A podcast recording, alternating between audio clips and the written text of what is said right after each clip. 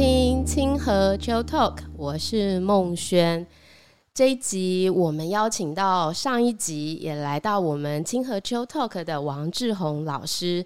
志宏老师呢，在这个集数播出之后，其实我们得到很多的回响。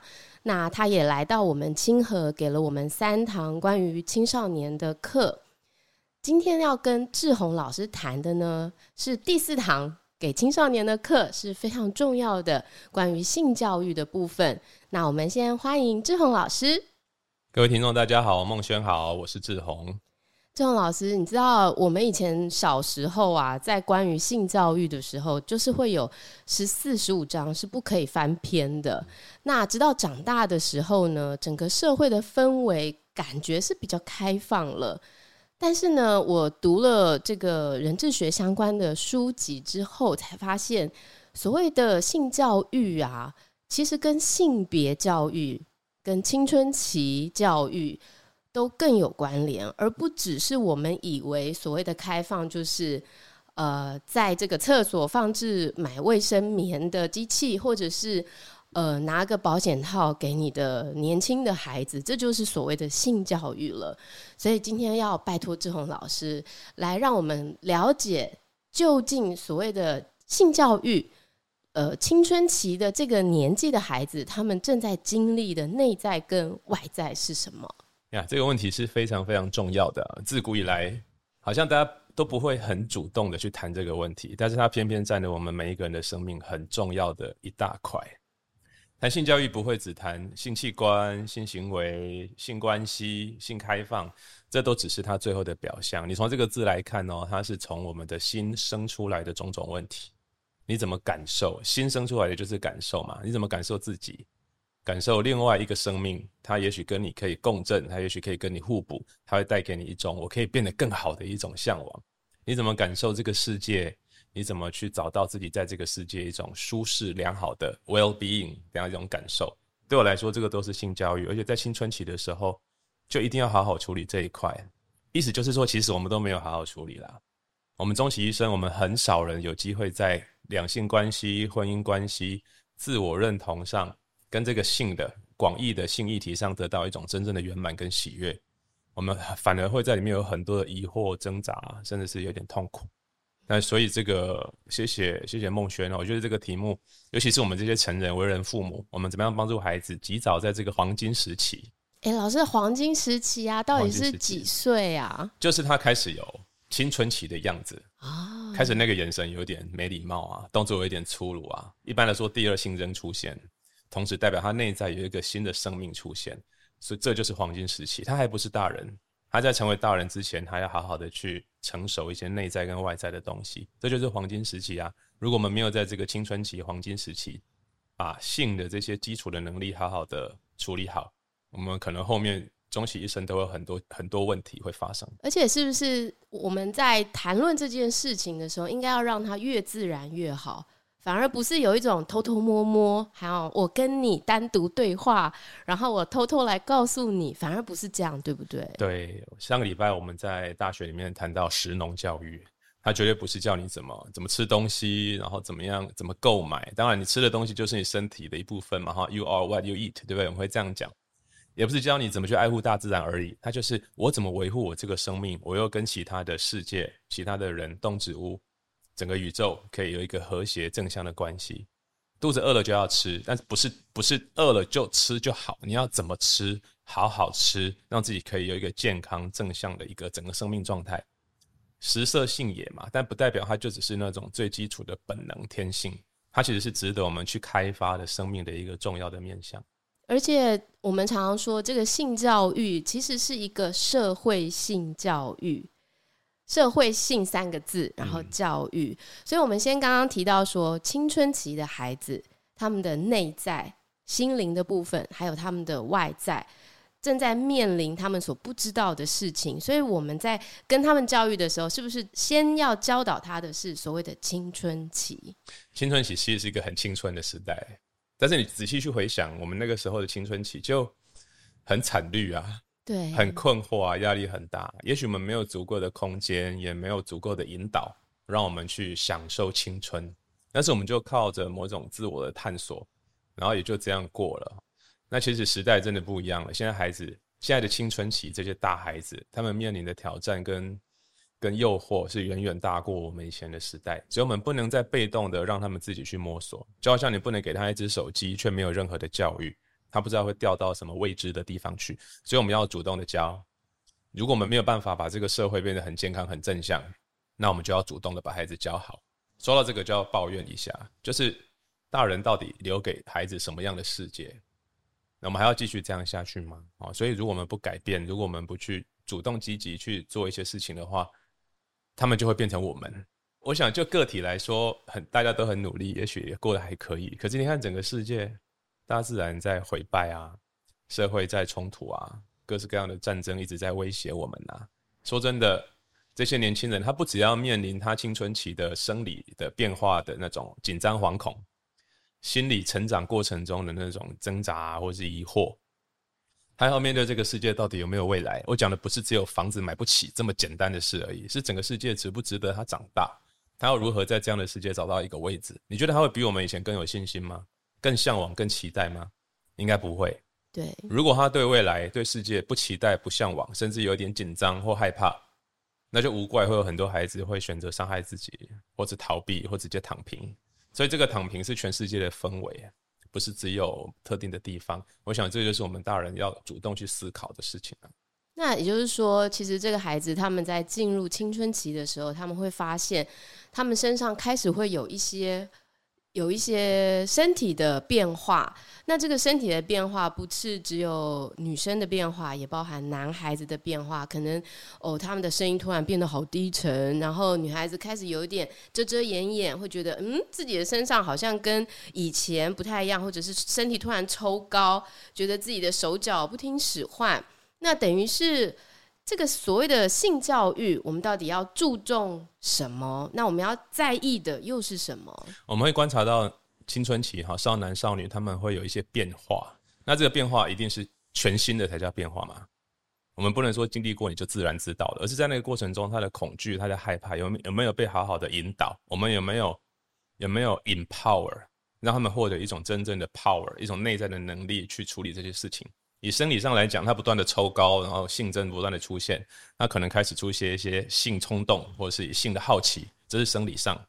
然后他的情绪也会变得比较不容易控制啊，他的情绪会慢慢跟他的自我关联起来。可是他的自我，他作为一个人的那种自主意识还没有完全成熟，所以他也就没有办法回头好好的管控自己的情绪能力的时候，你就会发现青少年他在他在骂你，他在生气的时候。大人其实不如他们不舒服，他们自己也很痛苦啊，等等。然后这个是生理上或是心心情情绪上，那还有就是内在，他看待这个世界的角度会改变，他可能会发现哦，爸妈没有我以前想的那么厉害，然后为什么旁边的异性同学忽然间变好看，然后开始看这个世界觉得有点恐怖，可是又带着一种期待兴奋，哇，我好想试试看。我长大之后会是什么样子？这个世界好多地方我想去看，在那种有一点点自卑、有一点点不知道自己在干嘛的那个同时，他又带着一种一种兴奋、一种理想主义、一种向往。如果我们把握了他们这种状态的话，我们就可以给他们足够的陪伴、足够的引导、课程教学等等，让他们去探索。只有探索过了，只有他真的有了能力之后，才可以化解掉那个疑惑跟紧张。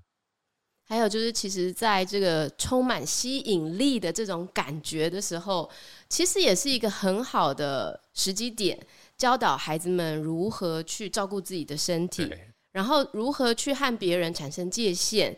所谓的性教育哦，常常都会被人家误以为只是那个动作，然后只是避免某些事情不要发生。可是事实上，我们真真的应该要教导的，是不是这些孩子该如何去去把人和人之间的这个距离保持好，怎么样尊重别人，然后看到别人的不舒服，自己也可以感同身受。嗯，孟轩讲到两个重点，第一个是距离，正确的适切的距离跟良好的界限，这个在青春期就是一个重大的课题啊，因为他们最大的痛苦，我们可以总结为他不知道自己是谁，或他急着要找到自我。那找到自我的同时，就代表他辨识出他人嘛。所以，当我找到我自己，我辨识出他人的时候，那个界限就会自然出现。所以，有一些没有界限、没有办法尊重人，他可能是没有足够的自我意识，他也不够尊重或珍惜自己，所以当然也不会去珍惜别人啊。所以连带第二个能力就是你刚刚讲的，他能够对别人的感受感同身受，这是人的超能力哦。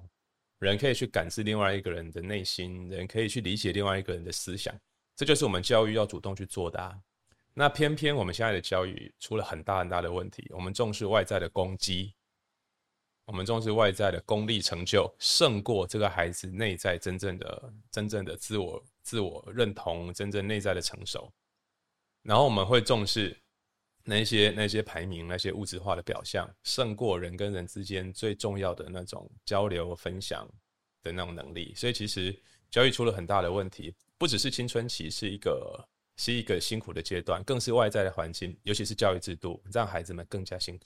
而且，我觉得这个社会性的东西，反而会让人跟人之间所谓的保持距离，会变成那个个体性更明显，反而不是可以真的看见他人的，就是你说的感知哦。就是我们其实，在青春期要怎么样去透过教育，可以让人有这个感同身受的能力呢？第一个就是大人要能够感知到孩子啊。如果我今天是父母，我的孩子青春期，我满脑子是想说，他考试考得好不好，有没有未来，能不能上台大？我在意的是我内心某一种传统的价值观，甚至跟我自己都无关，更与孩子无关。如果没有办法关心孩子，就代表我跟他没有交流，孩子就会就会学到不必交流。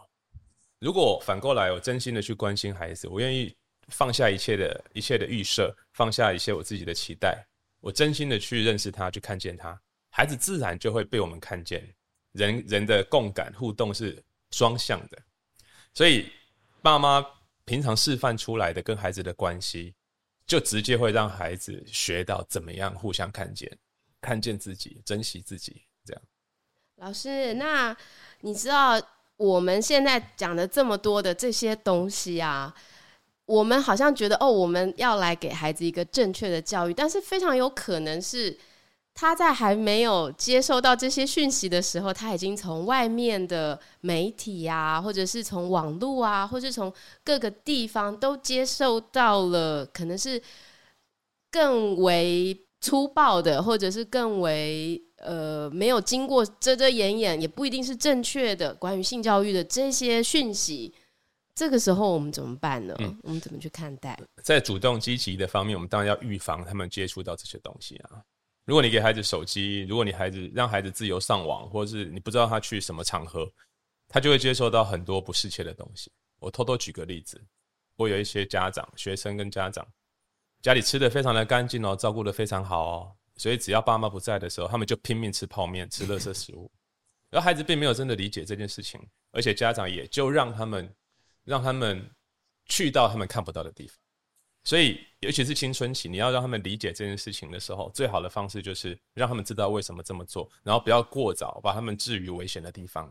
在国中阶段，你给手机，他一定一天到晚就接触到那些东西啊。网络上不断的推送，他们会推送的东西，会让你社交性更好、更有礼貌、更聪明、更爱这个地球，还是他要操弄你的欲望，然后鼓吹你的消费？这个社会其实是在这样的逻辑里面是会向下盘旋，是非常危险的。所以第一个就是比较主动积极面，我们要杜绝那一些可能发生的资讯来到孩子的面前。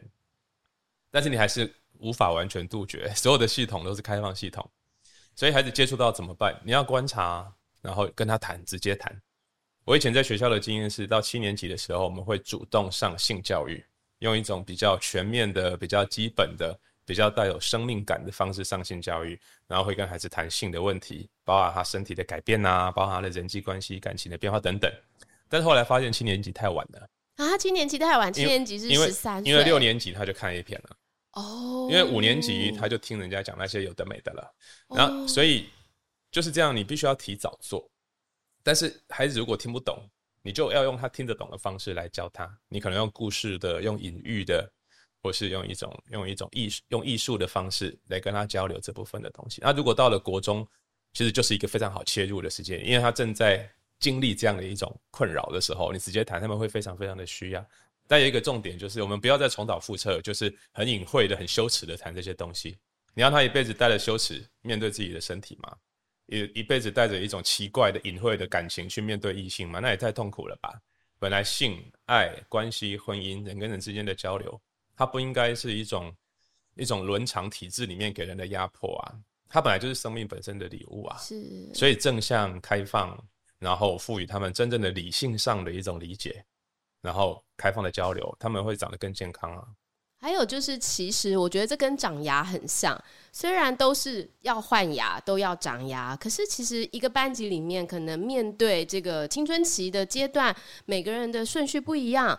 可能呃，在十一岁的时候，班上可能已经陆陆续续有女孩子的月经已经来了，可是有些没有，然后变成说，我觉得这个教育是不是它等于是每一年、每一年、每一年要从不同的角度去深入。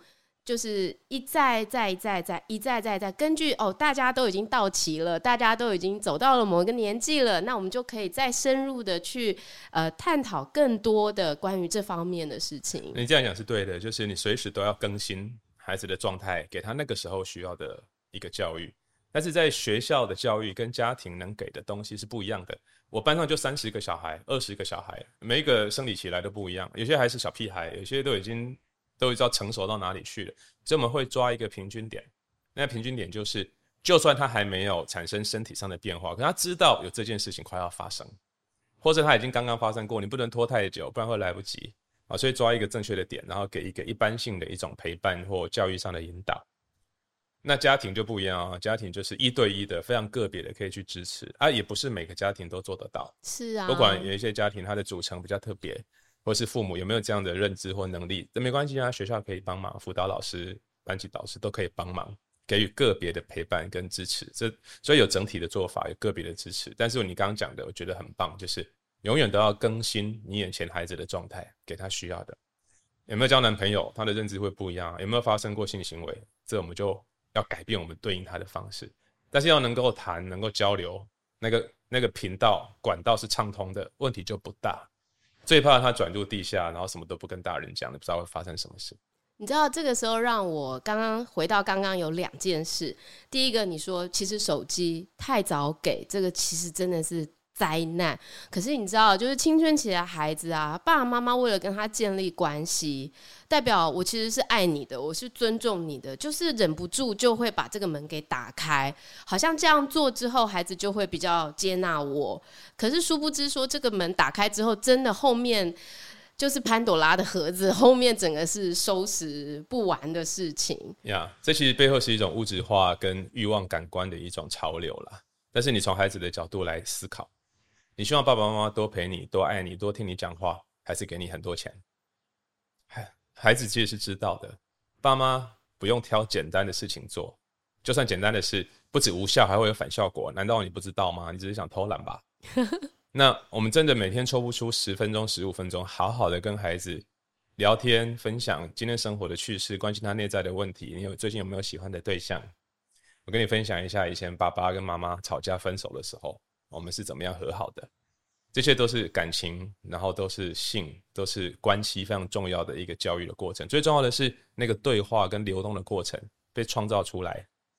对孩子来说，这世界上就有一些人，可能是爸妈，可能是老师，有一些人愿意真的理解他，而不会嘲笑他，然后他愿意跟你交流，这是最重要的。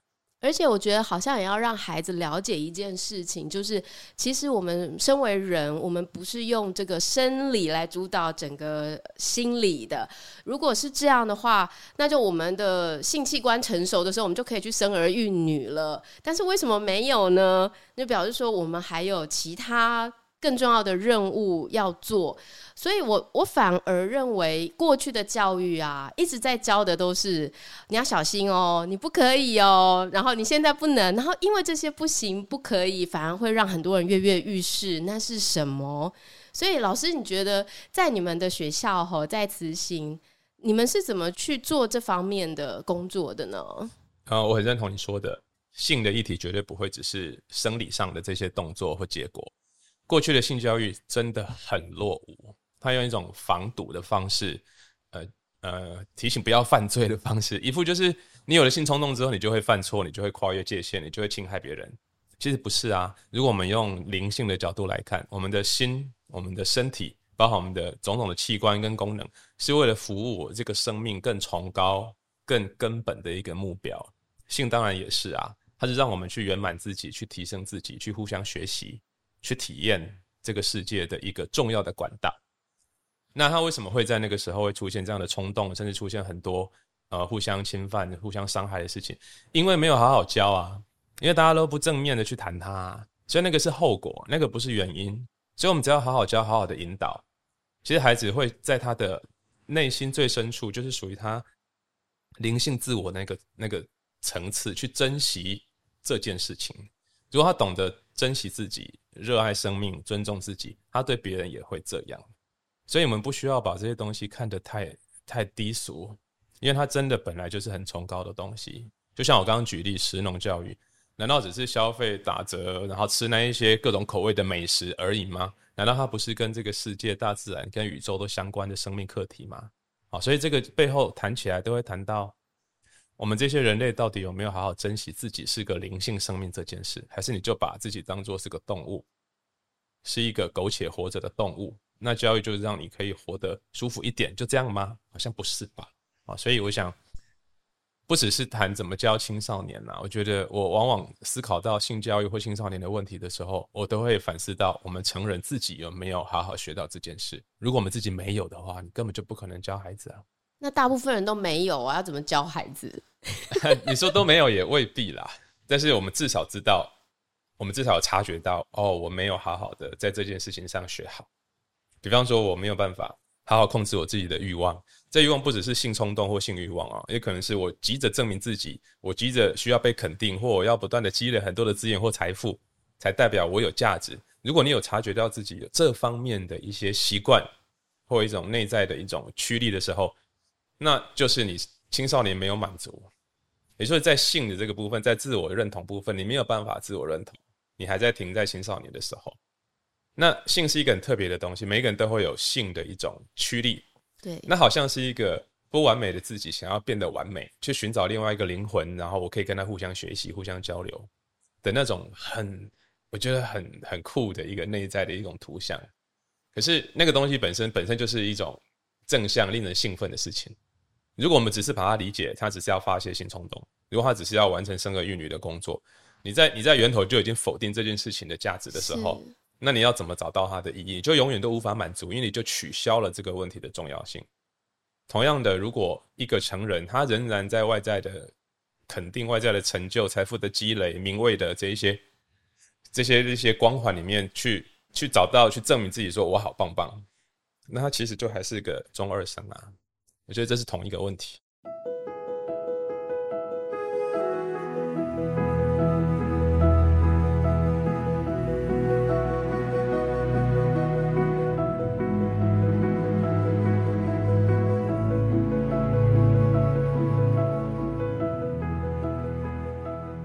老师，所以你刚刚说在你们慈心七年级才讲这件事，其实已经太晚了。所以其实应该要从稍微已经有这样的意识的时候，就应该要有。那是不是男生女生都要应该要一起上？一起上，一定是一起上的。对对，他们看到彼此是很重要的哦。据说一九一九年的那第一所学校，斯图加特的那第一所华德福学校，它非常非常简单的就是规定啊，就是这没什么好说的，就是男生女生一定要一起成长，从彼此身上就看到。人类至少有两种以上不同的 soul state，你的心魂、你的内在就有那么多的丰富性。像我自己是读男校出来的，我就知道那个有多偏差。那种、那种、那种被夸大的欲望，那种被被夸大的一种动物性或物质性，其实就是那种感觉，它被塑造出来的一种扭曲的状态。它不是原因，你不能用一种防堵啊，这样你不会分析呢，你可以更专心呢。用一种更外在的、更无聊的目标来替代掉你的生命需求的目标，这超暴力的，你不觉得吗？是。所以人本来就是一种多元的存在，甚至不是不只是男性、女性。像我就觉得，你有二元、三元。对，有人说我我身上阴性元素大过阳性元素，我也觉得有一点呢。那我就可以欣赏到我的丰富跟多元性。每一个人都是一个浓缩的小宇宙啊。那我从别人身上看到，假定我喜欢一个女生。我从她身上看到的东西，其实多半就是我自己身上的东西，因为我们每个人是从某一个既定的滤镜或某一种状态去诠释这个世界，所以我在这个女生身上看到可能是她的温柔，另外一个人看到的可能是她的聪明，可是那女生还是那个女生，所以基本上我们都只看到我们自己想要的世界，然后从我看到的东西是去学习、去成长、去补足，让我可以越来越好。你看这件事情多棒，每一个人都可以越来越好诶。可是，可是这个制度要求我们不要做这件事，你就乖乖读书。那我不变态才怪。而且我觉得老师你说的非常重要的一个事情，也是现在社会很重要的，就是这个性别当中的多元性。因为我发现很多孩子可能他有一个这样的东西，但是他不理解，他不理解，他就觉得这是错的，然后也没有人理解他，因为他们就是被压抑、被压制。但是也有另外一种变成是过度的、过度的表现，我就是另外一种。老师怎么去看待这样的状况，然后呢，怎么让这些孩子可以非常安然、非常自然的，就是不要在这个时候马上就下决定，就是慢慢，就像你，你都已经年纪这么大了，是不是？不好意思，老师。但是你还是会可以感受到，你身上其实不是只有一股能量啊，这也没有什么对错啊。其实我觉得，关于女性的力量，就让人家跟你相处很舒服嘛，不会觉得说好像有一种压力在这里。比如说我们现在在对谈，喝着咖啡，就觉得嗯很舒服，一点都不会觉得很窘迫的感觉。所以老师应该要怎么样让孩子们可以去认识到说，所谓的性别，在在这个躯壳里面的这个。这个外在的东西其实不能代表一切的。其实我们都会被环境所影响，所以你要让一个人他可以开放、自然的接纳自己的状态，也因此懂得尊重自己，然后也去接纳别人，也去尊重别人，他就需要有一个有尊重、有接纳的文化跟环境。可是反过来，如果我们自己不是那样的人，我们就很难塑造出那种环境，这是鸡生蛋，蛋生鸡的问题。所以，身为一个教育者或是父母，我们必须要去启动那个循环，我们就让自己成为那样的人，然后把那个环境塑造出来。它不是用说教的，也不是用强迫的，你必须自己成为那样的人，你自己成为那样的环境，你在一言一行、生活、呃生活互动当中，就散发出一种尊重跟接纳的一种一种能量，让孩子进到这个环境跟能量中去长成同样的状态。他不是用。背诵、教导、考试、计分、排名，哦，你比我更尊重啊，他比你更接纳，这是没有意义的啊。所以这件事情，我觉得虽然对现代人、对现在的教育系统来说，都还是还是蛮遥远，或是没有被看重的一件事。但是我觉得它也是一个机会，让我们愿意去启动这个改变。我启动那个循环，然后我就开始改变，我就开始影响我的孩子跟学生，然后我自己也会变好。哎，对啊，我觉得老师你一直不断的提到说，其实在这个成长为人的过程，我们就是在各个有点像是要把自己装备各种装备，然后你就是试着在这条路上成为一个更好的人，这个才是一个更高的目的。这这个很有意思，人只能自我定义，人终究只能自我肯定。那我们要怎么启动这个改变？我可能觉得我很棒啊，我的职位很高，我的收入很好啊，然后我日子过得很爽啊。这其实不需要对任何人交代。我们要测试自己有没有真的在这个自我关系或自我认同这件事情上顺利的成人啊，通过青春期顺利的成人。我们只要问问问自己就好了：你所追求的、你所配备的这些东西，真的是你想要的吗？还是你只是承接了？师长或者是父母给你的要求，青少年有一个特征，就是他们还没有办法像成人这样可以自我辨识、自我负责。所以这时候，身边的重要他者，尤其是父母啊，特别是父母，还有重要的老师，就会成为他们学习的典范。所以我刚刚一直在强调说，父母跟老师要成为孩子的环境，成为那个文化，而不是主动的去去教、去灌输。那青春期孩子会需要我们成成为那一个成熟的人，在前面引导他们。不是我们去带他们哦，是他让他们看到我们这样的榜样，然后来追随。所以我们有责任，青少年反而没有。哇！所以我们大人要为自己负责。我当然可以责怪我的父母，责怪我以前受的教育很差，所以我现在才这样啊。你看我过得很好，其实我很惨啊，巴拉巴拉巴拉，于事无补啊。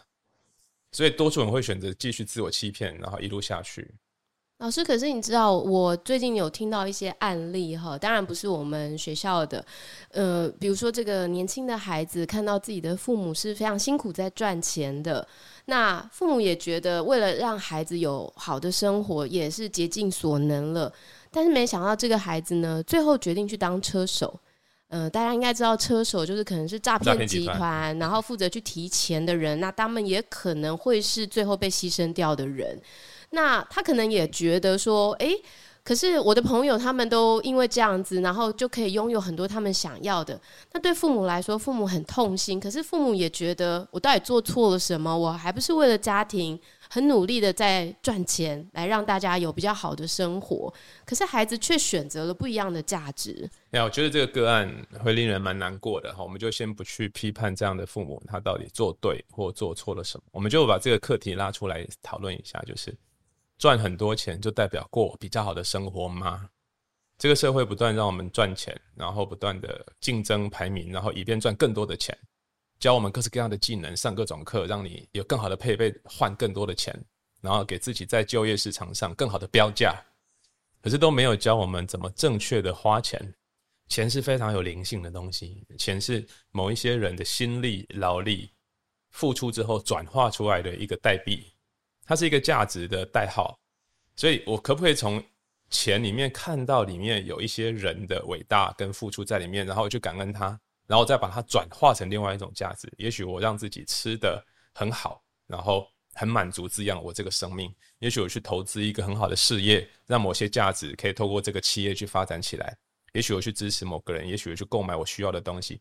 它是一个价值的不断转化跟扩大的过程，绝对不是我积累之后我只要满足我自己的欲望就好。反过来，我在赚钱的同时，我到底用什么样的付出，用什么样的价值换得这些钱？是有益于这个世界，是是能够帮助到别人的吗？还是有可能只是创造了更多的冲突，累积了更多的污染，然后换得这些钱？那这些钱它背后代表的又是什么？所以这背后真的要谈起来，回到你刚刚那个话题，那个爸爸妈妈努力赚钱，有机会的话，也许他可以思考一下：我为什么要赚钱？我应该要怎么花钱开才可以真正过上好日子，而不是比较有钱的日子？这完全是两件事。对，这个定义真的是在个人呢。这个时代真的有点幸福啦，大家都穷到只剩下钱。你看，你看，我们把环境都破坏掉，换成钱，然后我们把世界污染成这样，然后把自己的生命压榨成这样，然后赚更多钱，然后再到一个很漂亮的地方去把钱花掉，就很荒谬啊。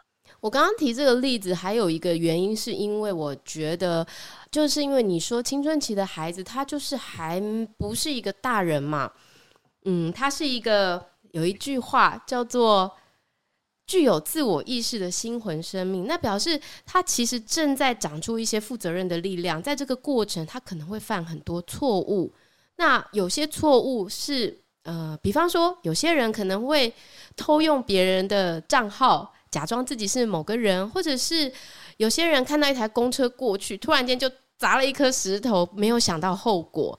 老师看待孩子们在青春期发生的各种错误，老师的想法是什么？那就是一个尝试跟学习的过程。他尝试了，然后先不管犯不犯错，他有了一些经验的反馈，他能不能学习就不一定喽。要么他有很高的反思能力，要么旁边有大人在教。要么他有成人的示范，让他可以有所参照。总之，它是一个 try error 的过程。他能不能累积成一种学习跟成长，那就看我们大人怎么做。但孩子有犯错的权利，可是他没有一再反复犯错的特权。我们必须要给他足够的教育跟陪伴。那你说有自我意识的心魂，就代表他之前是没有自我意识的啊。你看那个小小孩，幼儿园或更更小的小小孩。他没有自我意识啊，世界就是他，他就是世界，他对一切开放，他从来不会去批判，就不会去评断任何东西，因为他就是世界啊。我们会说那是一种梦幻的浑然一体的意识状态，就是没有自我了。严格说，应该是说自我还在睡觉，还没觉醒过来。在九岁的时候，孩子也会有第一次的觉醒，然后到青春期的时候，那个自我会正式的觉醒，看到这个世界的时候，低头一看，自己身体也在剧烈变化，他吓都吓死了。就正式迈入青春期，所以他开始会在那一个不稳定的、不成熟的自我的驱动之下，做出一些很搞笑、很鲁莽的事情。我们称之为青春期的暴风期。那这是一个成长的过程。如果你了解这只是一个学习 try error 的过程，那你只要陪伴他、教导他就好，你不会去责怪他，就像小 baby 不会走路，你不会说啊，你都已经一岁，你还不会，还不会，还不会照顾别人，还不会走得很好。我们会啊，我们会说你都已经十四岁了，你都已经十五岁了，你还这样子。对，你不会跟一个九岁的小朋友说啊，你怎么不不礼让你弟弟？你弟弟才八岁，你九岁的你，这样就很很奇怪。所以从一切的成长，一切的学习都从观察而来。孩子他在经验中观察，然后孩子从我们身上观察。他从他自己的不断的蜕变、不断的改变的世界观中，他也在自我观察，所以他就会成长。那我们怎么去教育他？我们也是观察他，怎么陪伴孩子，怎么正确的教育孩子，是需要学的，也是要从正确的观察他们开始。所以，他不只是青少年需要我们的教导，我们也需要青少年让我们成长。刚刚不是提到很多大人其实都还是青少年吗？是。那也许我们有青春期的孩子，正好给我们一个再成长一次的机会啊。这样不是很好吗？是，也就是说，其实关于性教育的这整个部分，首先，我觉得老师的意思就是，我们要作为一个好大人，成为一个孩子的典范，同时跟孩子要有一个很好的关系，才有办法自然而然的来谈论这些事情。但是在谈论的过程，并不是一味的觉得你不可以这样，不可以那样，不然就会怎么样。反而是要先让他们了解身体在改变，心理在改变。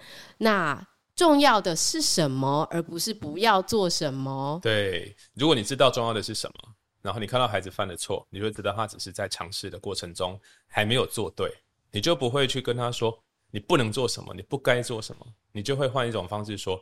你要不要试试看做什么？你也许可以这样试试看。如果我是你的话，我会这么做。我以前怎么做的时候，我发生发生了什么样的后果？我们提供各式各样的可能性，然后让他不断的去尝试，然后他就会找到正确的路，他就会从 try error 里面得到真正的学习跟累积。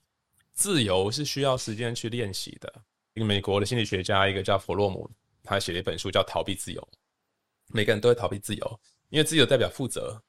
自由代表承担，是自由代表你必须要为自己所理解的、所做的，还有所有的后果负起责任来。你要承担那个代价，所以我干脆我干脆把自由交出去好了，我不要承担，我会逃避。可是你又无法逃避，因为人就注定要自由。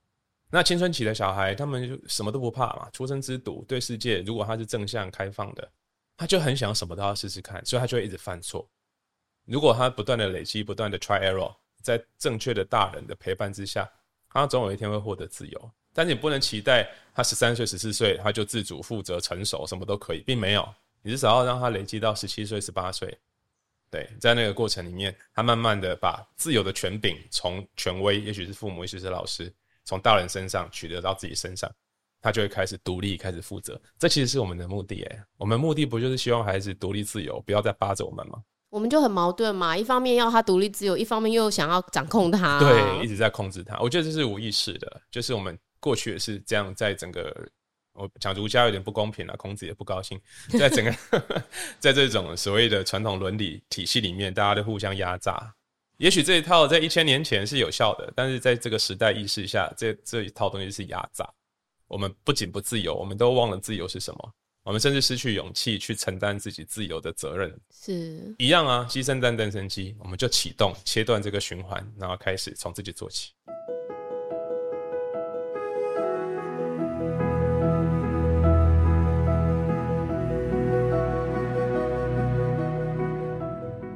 老师，那你是不是也可以跟我们分享一下？因为你家也有两个，也是走过青春期，一个是大学生，然后一个现在是高中生。那老师，你也能跟我们分享一下，作为父母，你有没有什么建议？而且你有没有经历过那个手机的挣扎，就是要给不给，怎么给，怎么办？其实青春期的小孩，他们已经从情感期进入到思考期。他们开始想要知道为什么，他们不只想要融入这个世界，他们还想要知道这个世界怎么运作。他的理性会开始萌芽，然后他开始想要了解我自己怎么回事，世界怎么回事。所以很简单，我们说小孩子不要跟他讲道理，青春期的小孩你就跟他讲道理，但是讲道理不是说教哦，讲道理是沟通，是交流，用理性的规则去听取彼此，去获得一种更高的互相理解。所以。你不能禁止他用手机，你要跟他分享为什么手机这时候不适合你。我猜，我猜我们可能也没有很清楚这件事。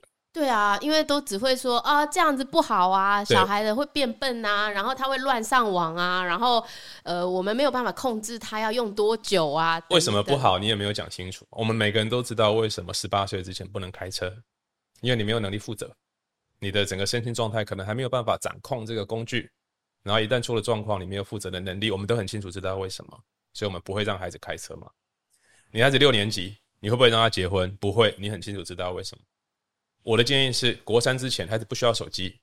那然后我要手机不行哦，你现在不适合。那我们到底知不知道为什么？孩子就在说为什么不能有手机？为什么？为什么？你就跟他谈为什么啊？你就了好好的了解之后来跟他交流为什么？然后可能有不同的观点，没关系，来谈。我们回到科学知识，回到理性的层面，大家一起来对话。孩子如果真的懂了之后，他不会自找苦吃啊。当然背后有很强大的诱惑的问题。如果一个孩子他已经有烟瘾了。他还是坚持他要要抽烟，你会不会给他抽？不会啊。手机成瘾了不是一样吗？那手机成瘾大家都不知道，说其实就跟毒瘾、烟瘾是一样的事情啊。是啊，那我才有一个原因是大人自己也控制不了啊。哦。所以我常常举例就是，如果你自己在那边划手机划半天，然后你禁止孩子使用，是一点说服力都没有的。所以我至少有一段时间是我很清楚知道我孩子会受到手机的诱惑。因为同学们可能已经有些已经破防了，就家长已经直接给了，所以他们会想要跟同才一样，他们想要有沟通的管道。而且大家都进那个 line，就你没进去，会有一种社交焦虑。你必须了解孩子是他是有社交焦虑，但你可以跟他沟通，可是他不一定，他理性上也许可以理解，可是情感上他会有社会压力，他会不舒服。那我至少要做到一件事情，我要坚持这件事情，我就不能在你面前用手机。所以只要孩子出现在我面前，我就手机收起来。他会看到我的手伸伸到后面，孩子都看在眼里，他知道爸爸的态度是在的，所以这时候他也会生出一一种内在的理性或坚持。好，如果爸爸都这样的话，那我也可以为自己再坚持一下。爸爸是说真的，如果大人自己也在抽烟，那孩子怎么可能不抽？一样，就是身教会重于一切。你要让你的你对孩子的管教真正有效，你自己得要做到啊，以身作则。对啊，但是这真的好难啊，就是你要孩子成为一个善良的人。然后懂得合作去照顾别人的人，而、啊、我们自己在职场是不是这样的人？如果我们也是这边勾心斗角啊，然后这边抱怨东抱怨西，然后也许我在在做一个采购，在做一个企划的时候，我没有真的 care 到后面的大自然社会责任对人家的影响，不管有形无形有没有被揭露出来，你就是这样的一个状态，你怎么要求你孩子成为一个善良的人？老师，那你是不是要给小孩手机的时候，还要给他考一像考驾照一样，要很多公约？欸，真的就是考驾照，考驾照需要一个月的学习过程，还要道路试驾，然后如果出事会有吊销驾照，对不对？对，通通比照办理。我跟孩子，我列了十二条的规则，然后跟我的女儿去谈，一条一条的讨论。比方说，手机可以拿来拍照，但是你不要一直拍照，为什么呢？因为你有眼睛。眼睛看到的东西更完整，会更留在你的内心。然后我们去讨论这件事情，我确定他了解这件事情。我会跟孩子说，听音乐很好，因为青少年都喜欢听音乐。有时候是假装听音乐，只是想把自己隔绝起来。Anyway，听音乐很好，但是你听音乐的时候，你会跟这个世界切断，所以适可而止。你能不能了解？然后我会跟他们说，手机是个工具，可是如果你所有的行动都依赖手机的话，就代表你失去了某一种能力。你能不能了解这件事情是什么？然后我们就会对话，聊聊聊聊，然后说叮咚通过这一条通过。然后最后一条是，如果爸爸妈妈觉得你的生活、你的学习、你的作息、你的健康等等受到这个工具的负面影响的时候，我们就会把它收回来，不得有任何意见。同意吗？嗯。然后这个什么叫做什么叫做不良影响？我们来谈，我们来谈什么是重要的。什么是应该要警觉的？就谈完之后，嗯，通过，叮咚，你懂了，然后我们就有一个很慎重的仪式，拍照，哎，你可以拥有这一张驾照，手机给你。当然之后他可能还是会受到诱惑。当同学们三更半夜在那边 line 在群聊的时候，你很难拒绝。是，尤其像我们家女儿，她非常的主动，很负责任，她要去召集一个会议，可是同学都是三更半夜的时候，她只好去配合大家。我就跟她谈这件事情，我说你可以有原则，我知道你负责，你想要去照顾你的同学。可是你的健康的原则，你要怎么平衡？然后我们就妥协，然后那不能超过几点。有一次他真的很晚，真的超过了，我就跟他说：“你把上次的我们的约定拿出来，然后你看一下第十二条，然后带着你的手机来找我。”好，十分钟之后他就拿过来，手机就交给我，他就他就接受这个后果，就被我没收了。但平日你们应该关系非常不错，所以这个才会这么平和的进行。这个已经是一个后面的结果，就是你要能够跟孩子取得这样的一种信任。我尊重你，所以我跟你谈契约，然后因为我尊重你，所以你违约的时候我要执行。孩子从头到尾感受到的都是被尊重，看似被处罚，但其实不是。我没有在处罚你，我在执行我们的约定。如果我没有执行约定，我反而是不尊重你。那这个其实是累积起来的信任跟尊重。你平常有没有真的尊重到他？你平常有没有呃进他房门的时候敲敲门，爸爸可以进来吗？还是你就觉得这房子是你买的？你，你，想进来就进来。那你侵入孩子的房间，跟侵入他的内心是其实是一样的。你有没有尊重他的自我？好吧，也许很稚嫩，可是那很珍贵啊。每个人自我是等价的，不管他是成熟的还是小小孩的。一样，等等等，这样，那你要怎么建立这个关系？因为孩子他通常都会有青春期，就是高悲嘛，他又想被看见，又想躲起来，然后讲话又是忽喜忽怒的。那你只要理解这是一个过程，你用一种陪伴跟一种支持的角度，把那个权威放在放在比较看不到的地方，但不能失去权威啊。爸爸妈妈有父母的天然权威，你不能用一种假民主、假自由，让他全部自己去做尝试，因为他没有能力负责。所以你，但你就不能拿一个权威在前面压迫他，好，所以这个很微妙。然后去跟他互动，多聊天，真正展现对他的关心。其实孩子都知道，他们会很需要大人这样的关心跟陪伴，他们超级需要的。所以，如果你们没有办法聊天，没有办法沟通，我觉得大人可以想一下，是不是我跟他沟通的时候，他只感受到权威跟压迫，他只是感受到他要被说教，他没有感受到真正的温暖跟爱。可是老师其实要做到这么放松的和孩子谈天啊什么的，不由得让我想到听众有一个问题。这个问题就是说，通常大人要本身没有什么焦虑啊，啊，他才有办法这么平静的和。孩子对谈，而且看到孩子的需求。可是你知道，其实很多把孩子送来华德福学校的父母呢，一方面焦虑，一方面又想要让他快乐成长。这个焦虑就是还是衔接的问题。虽然志宏老师已经跟我们谈过非常多关于衔接，可是呃，还是有家长想要多听听志宏老师怎么样让父母这个东西可以再稍微缓解，然后真的相信孩子。他是可以在所谓的，比如说华德福高中，很多就是读到小学转走，或者是哦读到国中够了，然后转走，就是还是有一个升学的压力。即便我们现在都已经知道读大学，你不要读还很难嘞，你要读真的是到处都是。可是还是有很多父母在担心这件事。没错，孟轩，你这样讲真的是对的。你想念大学，一定有得念，一次考上很多间，你还在那边伤脑筋要挑哪一间？话虽如此啦，大家还是想念那几间嘛。就厉害的，那还是在旧的价值系统里站在那里排序嘛，所以你还是免不了用一种外在的标签在自我认同啊。要不要挣脱这件事情，就要自己决定。这也让我顺便再骂两句，就是 每年大学考试完之后开始填志愿的时候，几乎全校所有的高中都会贴榜单，都已经几十年过去了，还在台清交城镇，是没有别种可能性吗？我就会去思考，如果我的名字没有在上面的话，我如果我是学生，我名字没有在上面的话，学校给我什么讯息？我就被贬低了嘛？对，我就不够格了，我就不够格了嘛？我在这个社会上就是个 loser 嘛？好，那其实比起名字在最后面的人，你可能还好一点，因为他名字在最后面，我就不念那些大学，大家会比较尴尬。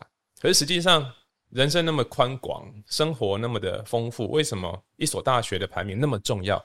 因为我们还是活在我以为配备跟标价就是一切的那个价值系统里，那我们就自问：这样真的快乐吗？那我们再进一步问：这样的价值观适用未来社会吗？当然不适用啊！未来社会是讲实力的，是你有学历，你不一定有实力，那个东西都是某一种虚假的堆积啊。这句话太经典了，你有学历，但是不一定有实力。让我再再多强调这句话。那一些学历不是全部，多半都是一些虚假的堆积。我一次一次的考试，一次一次的排名出来，我成为顶尖学府优秀的人才，我拿到最好的毕业证书，里面有多少代价？我该谈恋爱的时候，我被否定了。是我我我应该要得到肯定的时候，我被我被整个系统给给排挤了。然后我抛掉一切青春该有的学习，我抛抛掉一些生命该有的关怀，我不断的去做考古题，我不断的熟练那一些考试，于是我爬到了考试制度的顶尖，我得到了那个学历，但我失去了什么？这就先不要谈。所以我有学历，我不一定有实力啊，我还可能生病嘞。好，那反过来，如果你有实力，你会想说，哈，我有实力，可是可是人家看重的是学历啊，那你就去拿学历嘛。你有实力，你就可以去拿学历啊。可是如果你没有实力，你只有学历，啥都没有，你就越困越深。很多人在旧的这个系统累积到更多的地位跟资格之后，他就会舍不得放下，越来越舍不得放下。我都已经花了二十几年拿到博士，我不能就在这边。于是他一辈子就活在那个假象里。就像我刚刚前面前面刚提到的，夜深的人静，问问自己：你快乐吗？你满意吗？你终究要一死，人生你这样开心吗？你为什么要为这个系统负责，然后放弃自己？那你要继续你的孩子 follow 你这个步调吗？终究还是自己的选择了。我这么说还是有一点太太草率，因为每个人生命都有自己的无奈，都有自己的课题。但是大方向是这样的：如果你愿意改变，你终究可以找到方法。其实我觉得也是个当头棒喝啦。其实每个人都应该先问问自己，就像老师说的：我快乐吗？我觉得这个生活是我要的吗？那我要我的孩子过得跟我一样吗？然后我们再继续问哦。你刚刚谈到的是衔接的一个一个挣扎的问题。我们先看清这件事情：学历不代表实力，但有实力我就很容易可以得到学历。那这个世界靠的是实力，靠的是一种求新求变的一种生命力。所以这个时代的挑战其实越来越大。你看各种科技，然后像 AI 出来之后，教育系统如果还不改。他就会整个被淘汰，是总不总不是所有的人都要去当当工程师吧？这个世界需要各式各样不同的色彩，各式各样不同的角度，才才会丰富啊。所以未来的时代需要的绝对不是我们现在想象的那样，不是你高中衔接大学，大学先就衔接研究所，然后你找到一个工作，人生就好了，不是，那变成只是很次要的东西，内在的那个清晰。你是否自由？你是否真的能够为自己生命负责？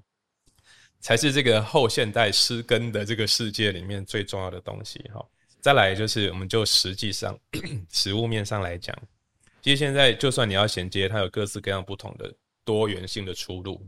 我常常就会跟学生说：“你为什么要念大学？没有规定你要念大学啊，你可以做各式各样的东西，你仍然可以有大大的学习啊。”反而你进了大学，说真的，现在的大学真的是小学，就是其实真的想要好好的投资自己、好好读书、好好钻研的人并不多。对，越学越小，花很多时间在娱乐、在逃避、在满足过去，或者在弥补过去失去的那些青春跟生命的体验。我看到很多大学生这样，我很心疼。忧郁症、压力很大、失眠，然后不断的在在竞争、在配备。好，就先不讲这个。你说未来的世界给这些青年的。期待其实是更多元的，有更多的可能性。你不一定要读书受教育拿那些配备，你可以去去创业，你可以去实践，你可以去做任何你想做的东西。因为当然这个时代很纷乱，可是它的资源也丰富的不得了。你要好，你有好的 proposal，多的是企业，多的是政府，有一些资源等着要给你，然后你可以真的帮助到社会，帮助到大地，就帮助到自己。我们真的可以打破。过去那种单一的线性的那种成长的步调，所以我们要培养的其实是未来的能力啦。我们不能再用过去的能力在想未来的社会啊。所以衔接这个问题，我以前都会聊说，没关系啊，我们有多元入学管道啊，特殊选材啊，繁星啊，独招啊等等那些入学管道。我现在会直接说，不一定要念大学。我赞成你说的，还有各种各种的可能性。而且就像你说的，就是你做了别的，然后你觉得嗯，我好想再多读点书，那我就再回去读啊。对啊。身为一个读书读了一辈子的人，我真的觉得，我都跟我的学生说，你好不容易考进来了，你就不要急着毕业，好好的尝试，好好的学。如果你觉得这不是你要的，休学两年去工作，回来再继续，有什么关系？是，对，你好好的把握每一天，发光发热，然后知道自己在做什么，这才是幸福充实的。我们不要穷的只剩下钱，只剩下毕业证书。而且人生好长，好几个十八年，不会永远只停在十八岁那一年。我常常就在想，如果我们在过去，也许那个时代是不得不哈。我如果我们在过去成长的过程，在那个教育系统里，我们很无奈的牺牲了一些生命的元素去去读书去竞争，然后我们已经这样了，那我们不要让孩子再这样。我们童年就要做儿童该做的事，青春期就要去累积、去开创、去学习青少年该有的这些东西。然后我们今天的主题是性教育，是生命的生命力的开展，是照顾自己、照顾别人，在社会上找到一个合意的位置，然后一个主动的姿态，等等等等。这些做学问的能力，然后互相互相帮助的能力，疗愈自己的能力，这是青春期该有的、该学的。然后成年之后，他要怎么样找到一个可以贡献的一个角度？他有要学习跟累积专业的方法，做学问知识还是很重要的，专业能力还是需要培养的。可是如果一步一步的这些都健康的积累上来之后，他自然就会找到他的方向啊，是对啊，而不是你有拥有了最高的学府，然后你有很多的外在的这些配备，但其实你根本不知道自己要干嘛。对啊，没有错。今天呢，也要跟大家推荐两本书。就如果大家对于青春期的孩子如何谈性，他们正在经历什么，为什么我的孩子总是做出一些让我非常生气的事情，那我会推荐大家，其中一本叫做《性教育与灵性》，那里头会有很多大家可能会颠覆以往对于性教育的看法。那另外一本书呢，是《守护生命之火，照亮中学生的未来》。这本书也是非常非常经典，它大概已经囊括了所有男生女生在青春期当中的各式各样的样貌。那我非常推荐家长可以来读这两本书。今天非常谢谢志宏老师，我们后面 Q&A 呢就在剪下一集，大家要记得收听我们下一个礼拜的节目。但是今天真的很谢谢志宏老师来跟我们分享非常有意义的关于性教育、关于青春期的孩子、关于作为一个父母典范该如何做的非常重要的分享。谢谢志宏老师，谢谢大家，谢谢孟轩，祝大家都过得很幸福哦。我们下次再见，拜拜。拜拜。